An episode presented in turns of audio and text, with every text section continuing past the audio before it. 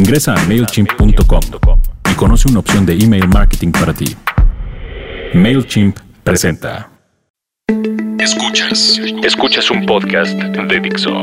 Escuchas a Salvador Camarena. Salvador Camarena. por Dixo, Dixo. la productora de podcast más importante en habla hispana.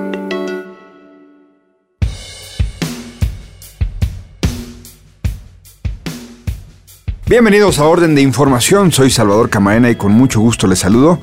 Antes que nada, una disculpa a quienes me buscaron por aquí, a quienes sí acudieron a la cita semanal, fui yo el que no estuve en la actualización de este podcast, que como siempre publicamos a través de la plataforma Dixo.com. En esta ocasión hablaremos de un tema internacional, pero antes que nada, muchas gracias como siempre por estar aquí. Eh, ya saben que me, encuentran a mí siempre a través, en tiempo real, digamos, a través de la red social Twitter, en arroba sal camarena. Y por supuesto, siempre, siempre, eh, cada semana aquí. Y como siempre, también agradecemos el patrocinio de MailChimp. MailChimp es usado en todo el planeta por más de 8 millones de personas y negocios para diseñar y enviar avisos por correo electrónico. Obtengan más información en MailChimp, como chimpancé, MailChimp.com. La semana pasada eh, me tomé unos días, eh, les comento así, en, asuntos más cotidianos, que conseguimos un boleto muy barato a Roma y nos fuimos unos días a Italia. Y, bueno, eso de muy barato es un decir. ya me están viendo aquí con cara de ay, muy barato. Digamos que relativamente barato si tomamos en cuenta dos cosas. eh, que está abajo de 900 dólares eh, y por supuesto, eh, pues que no contábamos con que el dólar iba a estar de, pues en esta carrera alcista iba a seguir rondando los 17 pesos. Pero en fin, no pongamos cara triste a las cosas que fueron más o menos o, más que mm, más que nada placenteras, porque la verdad hubo muy buen tiempo por allá por Italia y la pausa que también creo que son convenientes y que son no solo agradecibles, sino que eh, cree, o por lo menos uno piensa que ayudan a refrescar puntos de vista. La pausa ayudó también para leer un poco de prensa internacional que luego, a pesar del Internet y a pesar de tener cierto acceso, digamos, cotidiano, a través de la web, de reportes internacionales, cuando te sales un poco de la agenda cotidiana, de la agenda nacional o de la agenda de la Ciudad de México, si alcanzas, crees o si te detienes con mayor frecuencia en asuntos a los que no les prestas la debida atención en el día a día. Me refiero en esta ocasión, y de eso hablaremos eh, hoy, y me refiero al tema de migrantes, de la crisis migratoria que vive Europa, una crisis sin precedentes desde el final de la Segunda Guerra Mundial.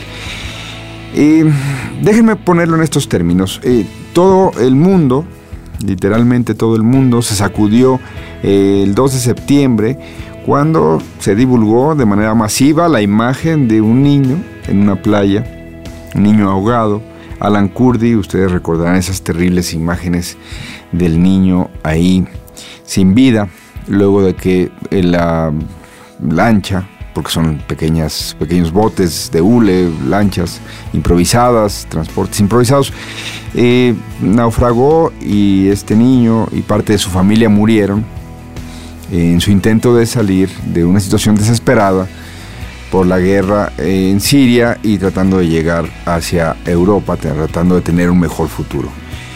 Eh, Alan Kurdi, este niño, sacudió la conciencia de todo el mundo pero son instantes mediáticos que por terribles que resulten, parece que eh, no tenemos la solución a problemas tan complejos como el de la migración en estos momentos en Europa.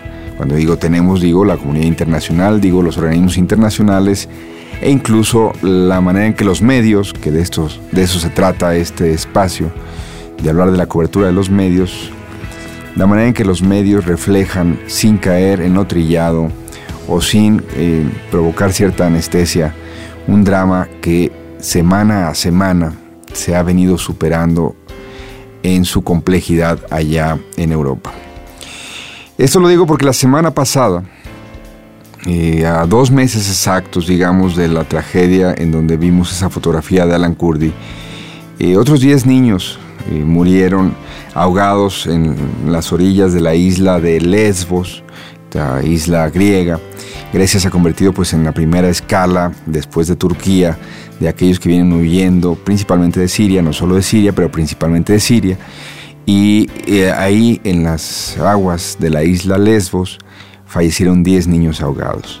El New York Times publicó un reportaje el 29 de octubre, ojalá le puedan echar un ojo, eh, donde dice que mientras más eh, niños eh, mueren ahogados, los voluntarios de Lesbos dicen, se quejan, denuncian que los rescates están estrictamente a cargo de ellos, de voluntarios, no de organismos internacionales constituidos como tales, no de gobiernos, sino de esfuerzos voluntarios. Diez niños, los que murieron la semana pasada en Lesbos y que no provocaron ni la décima parte de la atención mediática, de la conmoción, que sí, debidamente, por supuesto, eh, ocurrió cuando se dieron a conocer las imágenes de Alan Kurdi. El reportaje del New York Times es estremecedor, vienen en, la versión web, por supuesto, varios videos de, cómo están ahí los testimonios de los voluntarios narrando eh, que están eh, los niños a expensas, medio ahogados, de que lleguen estos rescatistas y les puedan eh, sacar el agua de los pulmones, así de cruel como suena, y ir de otra manera estarían, están, estarían condenados a una muerte segura. Eh, hay que poner las cosas en su dimensión. Estamos hablando de solamente un evento que ocurrió la semana pasada. Estamos hablando de que cada día eh, se calcula que este flujo migratorio ronda los 10.000 eh, las 10.000 personas. 10.000 personas son las que están intentando llegar a Europa cotidianamente. El destino principal, eh, Suecia y Alemania, lugares que han tenido políticas de apertura hacia esta tragedia, pero que sin embargo están siendo rebasados y ya hay una gran discusión también el interior, sobre todo de Alemania, de las posibilidades reales de dar acogida a estos eh, refugiados. Entonces, si tan solo en la isla de Lesbos, eh, Mm, han llegado a lo largo de este año 300 mil migrantes, imaginemos estas cifras, 300 mil migrantes tan solo han escogido Lesbos como su escala de arribo a Europa. Pensemos qué pasa después de ahí.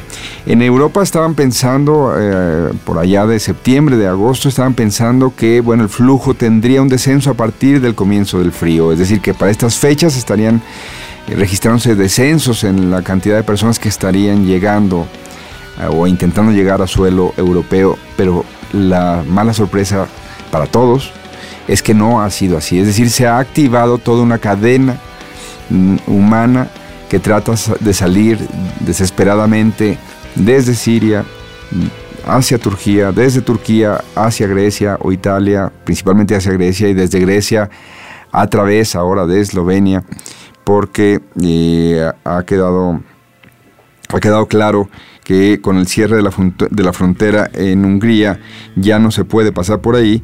Entonces, eh, hay toda una situación dramática en donde los migrantes están llegando eh, en el mismo ritmo o más a Europa, que el invierno solamente habrá de hacer más complejo el darles la atención de vida, la acogida de vida y que independientemente de eso, todavía es un problema no resuelto en la Unión Europea cómo van a lidiar con toda la situación, con los que ya llegaron y con los que seguirán llegando.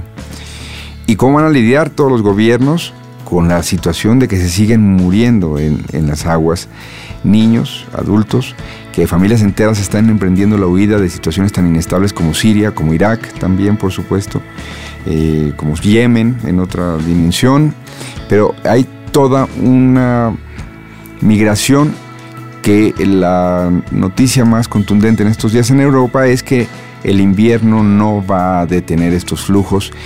En Alemania se está poniendo incluso en duda el liderazgo de Angela Merkel después de que eh, llevan varios años muy consolidada como una figura prominente, es decir, no solo por la obviedad de que es la canciller, sino respetada dentro de Europa, dentro de Alemania. Eh, su liderazgo estaba pues como era un asuntos sin discusión que ella podría seguir en el gobierno, han empezado a surgir voces que cuestionan si tiene la capacidad para lidiar una crisis que en parte eh, Angela Merkel dice que Alemania está llamada a estar a la, a la, altura de lo que se espera de un país como este dínamo de Europa, eh, con su política de promoción de derechos humanos y que por supuesto que hay que establecer cuotas para que cada país de la Unión Europea reciba una cantidad de migrantes y que tengan ayuda correspondiente por parte de eh, la Unión Europea misma, pero que sin lugar a dudas se trata de un asunto en donde las poblaciones también tienen que tener en claro el esfuerzo que hay que hacer colectivamente para solucionar un problema de esta magnitud. 10.000 personas al día estarían llegando entonces a eh, la, la Unión Europea. No bajaría en las próximas semanas y en la prensa de estos días se comentaba en Europa que a pesar de que Angela Merkel tuvo una frase que le han criticado porque ella dijo algo así como esto podemos manejar esto ya la frase en las marchas y en los mítines, principalmente de partidos de ultraderecha, es que no podemos manejar esto, de que ella no puede manejar esto porque esto se ha salido de las manos. Que a este ritmo, si la cosa durara 12 meses, podrían llegar millones a Alemania y que por supuesto en su paso por otros países, la ruta de los Balcanes, estarían también sometiendo a presiones grandísimas a pequeñas naciones que no tienen ni el tamaño ni las condiciones para lidiar con una situación totalmente inesperada. 10.000 personas arribando, 10.000 personas transitando, buscando llegar a Suecia, buscando llegar a Alemania. Cada país tendrá que dar una solución al respecto y en colectivo la Unión Europea también discutir. Ya se habla de, de probabilidades de generar centros de acogida campos, pero pues hace pensar a muchos eh, con estremecimiento esta idea de no, de, concentrarlos en algún tipo de, refugio permanente y no posibilitarles su integración rápida eh, en la medida de las posibilidades a una vida normal en, comunidades y en ciudades de, cualquier país europeo. El asunto es muy complejo, estamos muy lejanos de ello, creo que en México se está prestando muy poca atención o estamos prestando muy poca atención a esto. Y el drama, por supuesto, que sería lo más lamentable, el drama sigue, hay niños ahogados, hay familias enteras ahogadas. Y también otra mirada tendría que ser la que eh, deberíamos poner en otra dinámica, la dinámica que, eh, que es relativa a que quizá también ya se estableció ahí una industria. Nosotros conocemos muy bien aquí en México algo al respecto, una industria de, traficantes, una industria de quienes han encontrado una manera de explotar esta situación vendiendo en 1.100, 1.200 dólares el, eh, el poder ser transportado, eso es lo que están pagando según diversos testimonios, eso es lo que está pagando cualquier persona para ser transportado en estas lanchitas inflables que a la primera eh, circunstancia de meteorológica pueden terminar hundidas. 1.100 dólares por cruzar ahí de Turquía a Grecia y obviamente otros ya han encontrado esto un negocio y lo están también promoviendo, están promoviendo el asunto de que eh, Alemania sigue recibiendo gente, de que sigue siendo posible llegar y establecerse y ser aceptado, de que no hay manera de que lo regresen, de que eh, pues no es tan estricta la ley y las condiciones de asilo que se están poniendo. Esto ha terminado por ser algo que solamente alimenta el río de personas que están tratando de llegar a esos países y hay una industria también ahí floreciente en el tema del tráfico, de las posibilidades que algunos encuentran para negociar con la eh, transportación de personas que están en situación desesperada. Un apunte más para este tema. Pensemos que si esto está ocurriendo con alguien de Siria, alguien de Irak, alguien, incluso también hay turcos, por supuesto, que están sintiendo que no tienen garantizadas sus condiciones de seguridad y prefieren irse a una situación, a una economía, a un país más estable como Alemania, como Suecia. Algo de eso podría también seguir pasando, a pesar de que parece, todo el mundo lo ha denunciado, estamos haciéndole el trabajo sucio a los Estados Unidos, sellando la frontera sur. Pero en todo caso, México ha visto también parte de este drama durante muchos años. Países como Honduras, que están en situación crítica de inseguridad, que terminan eh, situaciones, eh, condiciones que provocan que mucha gente diga, vale la pena arriesgar la vida tratando de llegar a Estados Unidos, tratando de salir del infierno en que está convertida una nación como Honduras. De esto quería comentarles a propósito de una pausa que hice en la lectura más que bien de prensa nacional y que estuve por unos momentos fuera de México leyendo más sobre algo a lo que creo deberíamos estarle poniendo mayor atención. Algo podríamos aprender y algo también nos toca hacer seguramente en torno a este drama humanitario que se está viviendo en Europa en estos momentos. Soy Salvador Camarena, los espero cada semana aquí en Dixo.com, aquí en nuestro podcast Orden de Información. Hasta la próxima y siempre a sus órdenes en arroba salcamarena. Ingresa a MailChimp.com y conoce una opción de email marketing para ti. MailChimp presentó.